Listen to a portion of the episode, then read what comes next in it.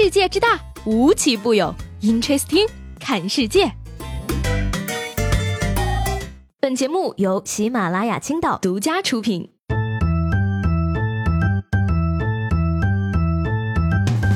Hello，各位好，欢迎收听本期的 Interesting，我是西贝。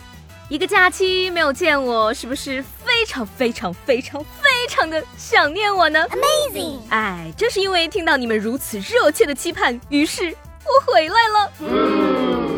在这儿，首先为大家送上迟到的端午祝福啊！顺便说一句呢，请刚刚结束小长假的朋友们。节哀呀！那其实这个假期呢，不仅仅有端午节，还有父亲节。那我就想问问各位了啊，这个父亲节你有没有为父亲准备礼物呢？今年的父亲节可以说是非常特别了啊，遭遇到了四年一次的世界杯。讲真的啊，今年这个父亲节，相信不少的老爸们过得那是相当的不容易呀。咱们从这个本届世界杯的揭幕战开始说起啊，东道主俄罗斯五比零完胜沙特，赢得开门红。那这其实呢，也是世界杯揭幕战历史上的第二大。分差。然而呢，这次除了球赛呢，其实还有一些隐藏的彩蛋。比如说呢，赛后呢，俄罗斯总统普京就给了沙特王储一个大大的拥抱，而沙特十八号球员球衣上的八字印反了。甚至呢，还有网友们在直播中发现了在现场观看球赛的陈奕迅，大家纷纷表示啊，确认过发际线是陈奕迅本性了。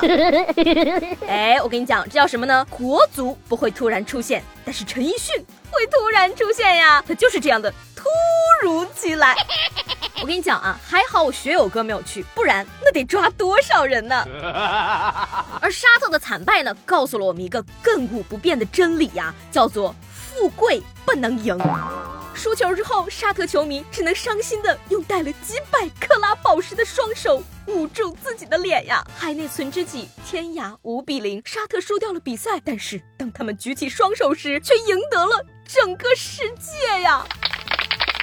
除了这个俄罗斯赢得了开门红之外呢，球星 C 罗呢也是在本届世界杯第一次出场的时候呢再次封神。在葡萄牙和西班牙的比赛中呢，C 罗 carry 全场上演了帽子戏法，最终呢带领球队三比三战平了众星云集的西班牙国家队。哎呀，一个 C 罗呢让多少人一夜之间倾家荡产。三十三岁的 C 罗创造了世界杯历史上年龄最大的帽子戏法，而二十出头的我。却天天只想着退休了，你真的。不过呢，其实讲真啊，西班牙队呢这次也是尽力了，因为为了这场比赛呢，什么技术他们都用上了。嗯，就在比赛前夕呢，据国外媒体报道啊，C 罗呢因为涉嫌偷税漏税被判处了两年，但是可缓刑。另外呢，需向西班牙税务局缴纳税款。随后呢，C 罗也是接受了西班牙财政部的建议啊，以缴纳一千八百八十万欧元的方式代替入狱。那西班牙战平葡萄牙呢，还可以说是因为有 C 罗这样一个神话般的人物存在。但是阿根廷一比一。平了冰岛就有点儿说不过去了哈。由导演、工人、牙医组成的冰岛队竟然一比一战平了强大的阿根廷。那给大家科普一下啊，冰岛呢全国人口才三十五万，放在咱们中国呢也就是半个县的大小。为了看世界杯呢，他们去了三万人，全国将近十分之一的人就没了呀。而他们的球队呢，主教练是个牙医，守门员呢是个导演，把阿根廷能逼成这个样子，不得不说实在是太圈粉了。牙医、导演、工人、学生、电竞高手，这真是三百六十行，行行出球员呐！哎，那作为一名专业的伪球迷呢，这届世界杯我看的当然不是球，而是。男人呢？德国男模队了解一下了。然而德国队零比一不敌墨西哥，你说帅有什么用啊？帅有什么用呢？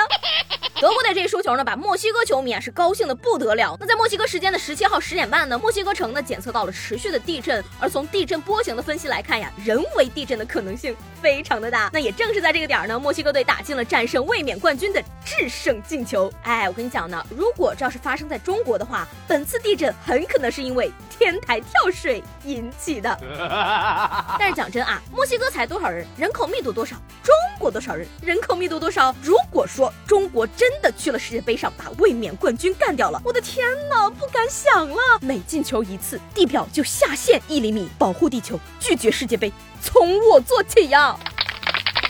那德国比赛结束的时候啊，我的朋友圈可以说是炸锅了。然而呢，巴西的比赛结束之后呢，朋友圈却异常的安静。于是呢，我就猜想啊，不是因为这个球迷朋友们猜对了，或者是看淡了，而是因为他们此刻都已经在天台上了，天台人太多，信号不好。那巴西对瑞士呢，踢了个一比一平。正所谓巴西平了，德国输了。巴西已经不是四年前的巴西，德国也不是昔日的德国了。那真正的足球强队呢，应该是非常稳定的。放眼国际足坛，能够做到这一点的。只有中国队。今天的中国队还是当年的中国队，世界上还没有任何一支球队能像中国队这样如此的稳定。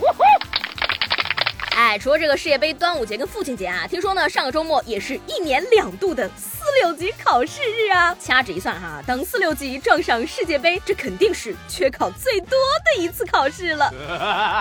不过参加考试大家也不要太难过了啊，人的一生中呢总有那么几件事儿事后觉得没有发挥好，约会、考试、吵架。和做梦。说到这考试呢，说是杭州的一所中学呢，由于学校池塘里的小龙虾太多了，于是呢，学校就利用社团活动课的时间，组织同学钓小龙虾比赛，既能丰富学生的校园生活，也能为他们期末考试的备考减轻压力。而学校的学生处主任表示说呢，这些小龙虾并没有经过检测，所以不能让学生吃，但是扔掉好像有点可惜，所以呢，一小部分被感兴趣的同学带回家当宠物养了，大部分呢送到了食堂给晚上值班的老师当宵夜了。哎，等等，你们就是这么对待晚班老师的吗？他们的生命安全就这么的不值一提吗？为了避免老师们吃了未经检测的小龙虾出现什么意外，我恳请让我来当这只小白鼠吧。说到这个小龙虾呢，我一定要跟大家说了啊，你们知道吗？现在吃小龙虾都能赚钱了呢。嘿，说这个二十五岁的小曲呢，是钱江一家小龙虾加工厂的品鉴师。那什么叫品鉴师呢？每天吃两斤小龙虾，年薪三十万。重点。来了，朋友们，这个岗位呢，目前还在招人呢。Amazing！唉，同样都是九零后，人家怎么动不动就年薪好几十万了呢？啊，悲伤啊，难过呀！别人吃个虾都能赚钱，我赚那么点钱，还不是为了吃虾吗？但是呢，我建议各位这么想啊，一天两斤，这样吃小龙虾是没有灵魂的。那如果你们要组团报名的话，那你们去吧，我就算了，我怕我去了会吃到他们把我解雇。说到这个吃啊，我最关心的还是昨天端午节大家吃的粽子到底是甜的还是咸的呢？那我呢，作为一个北方人呢，从小到大吃的粽子全都是甜的，因为呢，我对甜食呢不是特别感兴趣，所以呢，对这个粽子呢一直没有什么执念。直到有一天呢，我尝到了咸蛋黄肉粽，那感觉就像是打开了新世界的大门。不说了，我要去把昨天剩下那些吃掉了。明天见喽。